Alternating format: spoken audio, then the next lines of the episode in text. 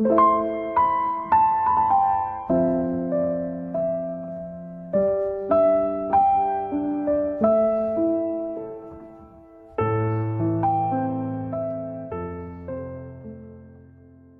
同的城市，同频的你，欢迎收听四零四声音面包，我是四零四。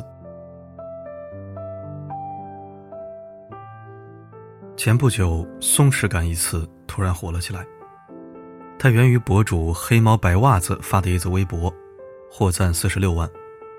帖子记录了他坐飞机时遇见的一家人，如何淡定平和的处理眼前的突发事件。原帖如下。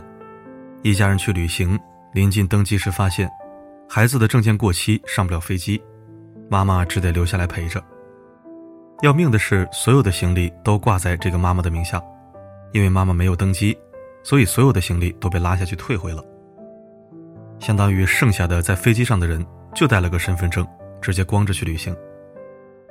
本来高高兴兴一起去旅行，结果有两个人去不了，还连带着行李也被全部退回。这样的糟心事儿，一般人着急抱怨肯定少不了，甚至会说很多难听的话。然而这家人却全程松弛，电话里也是好声好气沟通，遇到问题解决问题，平静的仿佛这场意外对他们没有丝毫影响。飞机起飞以后，那家人也完全没有受到影响，很开心的聊了一下到达目的地之后是不是应该买点生活用品，然后这件事就过去了。反倒是作为旁观者的博主，在目睹全程后自动代入，导致精神性紧张、生理性反胃，又被他们的行为感动到哭。原来这个世界真的有这么松弛的家庭关系。确实，一般人遇到这样的突发情况，或多或少都会紧张、焦虑，甚至暴怒失控。之前就看到过一条新闻，说一个正在哺乳期的宝妈，赶飞机迟到两分钟，就在登机口破口大骂。要求航空公司再派一辆摆渡车将他们送到飞机上，但航空公司表示不能因为他一个人误了飞机上其他乘客的行程。宝妈不依，一口咬定是飞机提前起飞了，到后面他索性躺倒在地上。因为之后航班的旅客马上就要登机了，他这样会影响后续航班，工作人员实在没办法，只能选择报警。最后警方出示了监控。事实证明是宝妈迟到了两分钟，事情才算了结。这位宝妈的行为，像极了我们大多数的普通人。计划好要做的一件事，结果因为突发事件打乱了计划，就歇斯底里当场抓狂，甚至一点小事没合心意，也会引发崩溃。正因如此，帖子上机场一家人的平静才更显可贵。也有人说，松弛感和家庭经济条件有关。这家人临危不乱，如此淡定，当然是因为有钱，不怕损失。我不知道这家人到底有多有钱，但生活困窘却依然事事平和以待的人，其实也不少。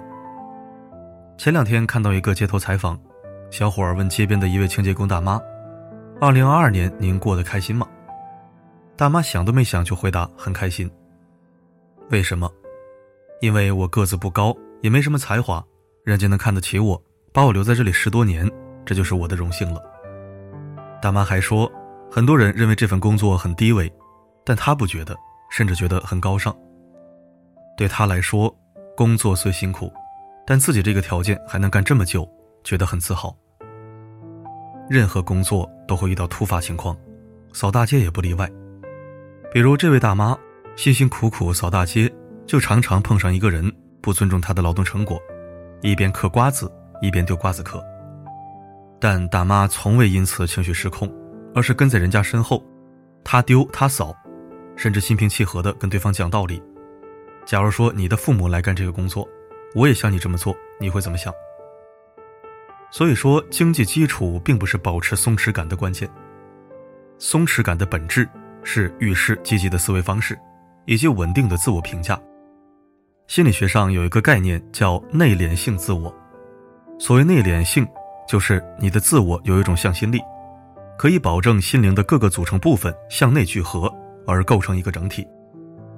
形成内聚性自我，必须建立在我是好的这种感觉上。这种自恋感是内聚性自我的核心感觉。那位清洁工大妈就充分持有这种自恋感，她从不觉得自己的工作毫无价值，反而以自己的工作为傲。所以，无论外界怎么评价她，都不会影响到她对自我的评价。这样的人不但自信，遇事也不容易崩溃。松弛感就是这么建立起来的。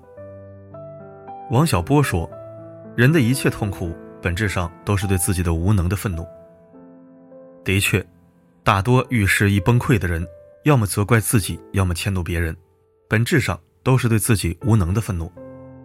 这种无能的感觉，其实是缺少内聚性自我导致的。心理咨询师徐曼曼提到过另一个相对概念，叫分散的自我。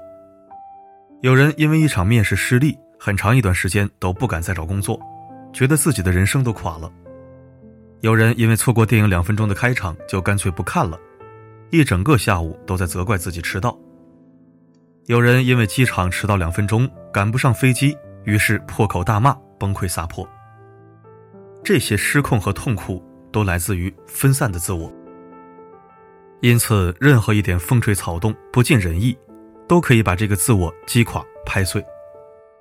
而一个人如果有了内聚性自我，外界的变动、评价，对他来说就不再是令人焦虑，也很难把他拍散了。关于内聚性自我，提出者美国心理学家科胡特有这样的描绘：在情绪的惊涛骇浪中，有一个内聚性自我稳稳的在那里。机场遭遇变故依然淡定的一家人，以及乐观的清洁工大妈，就是如此。有这样一个比喻，如果把内聚力形容成一个壳的话，这个内聚性自我就是内核。这个内核可以支持你充分展开生命力，真实的做自己。所以你会发现，那些真正热爱生活的人，往往不会因为生活中的一点小意外就失控、焦虑，甚至开始怀疑自我。飞机没赶上就改签下一趟航班，看电影迟到了就认真把后半段看完，或者看下一场。全当是体验不一样的生活。我有一个热爱生活的朋友，就是这样一个松弛的人。一次和他去旅行，也是我有生以来第一次坐火车坐过站。当时我的第一反应是：完了，如果是和家人出来，我们已经开始互相指责了。但是朋友的第一反应是觉得好玩他说这是他第一次误车。你可以感受到他的快乐，不是为了安慰自己或者安抚我而装出来的。他是真的觉得没关系。那是我第一次知道，原来遇到麻烦的时候，人可以不发火，不责怪别人和自己，可以如此平和的解决问题。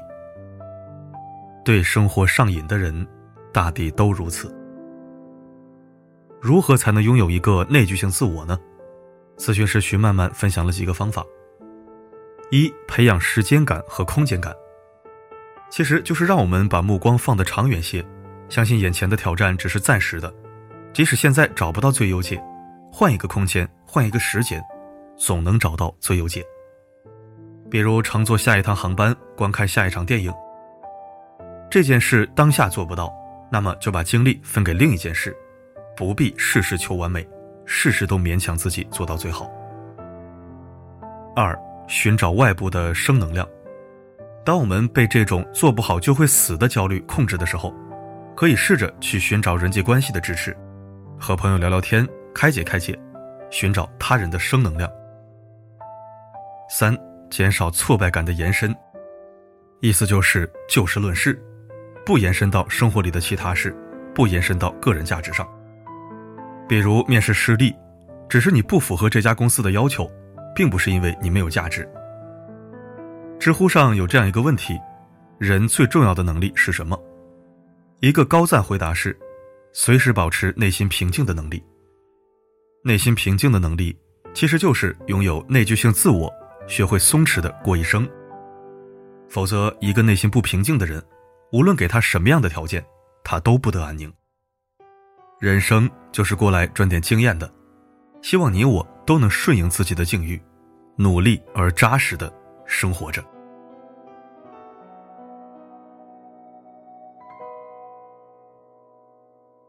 依稀的记忆，从前着背听海的声音，夕阳和海面都太清晰，我就在这里找到了你。感谢收听。最近的内容都是犀利的、批判的、悲情的、焦虑的。今天咱们聊聊松弛感，也找找放松情志、救赎身心的奇效良方。临近春节，愿你一切顺遂安好。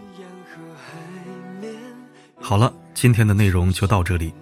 我是四零四，不管发生什么，我一直都在。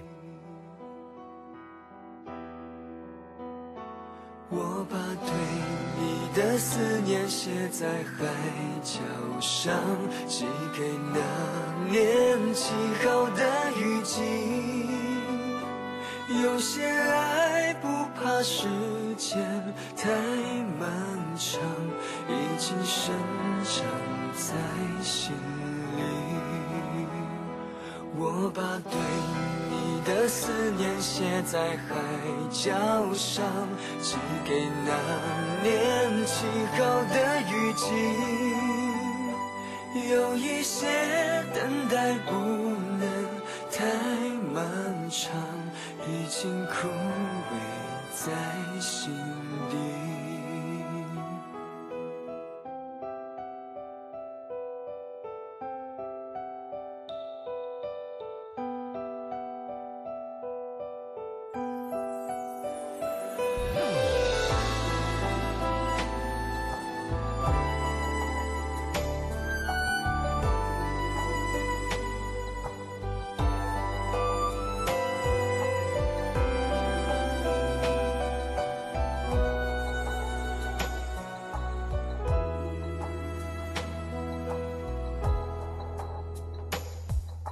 那天的日记，天飘着雨，我躲进眼泪，你在哪里？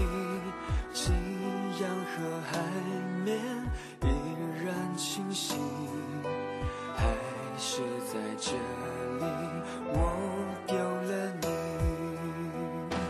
我把对你的思念写在海角上，寄给那年七号的雨季。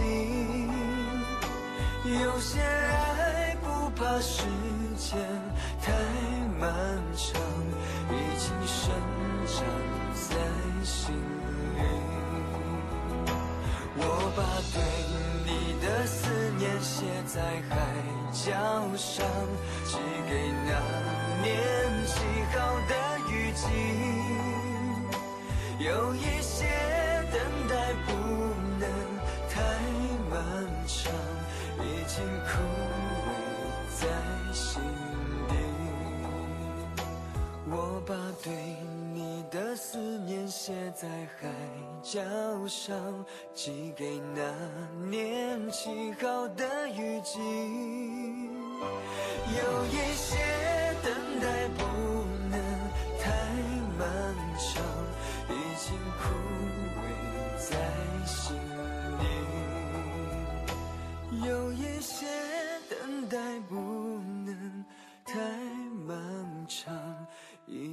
枯萎在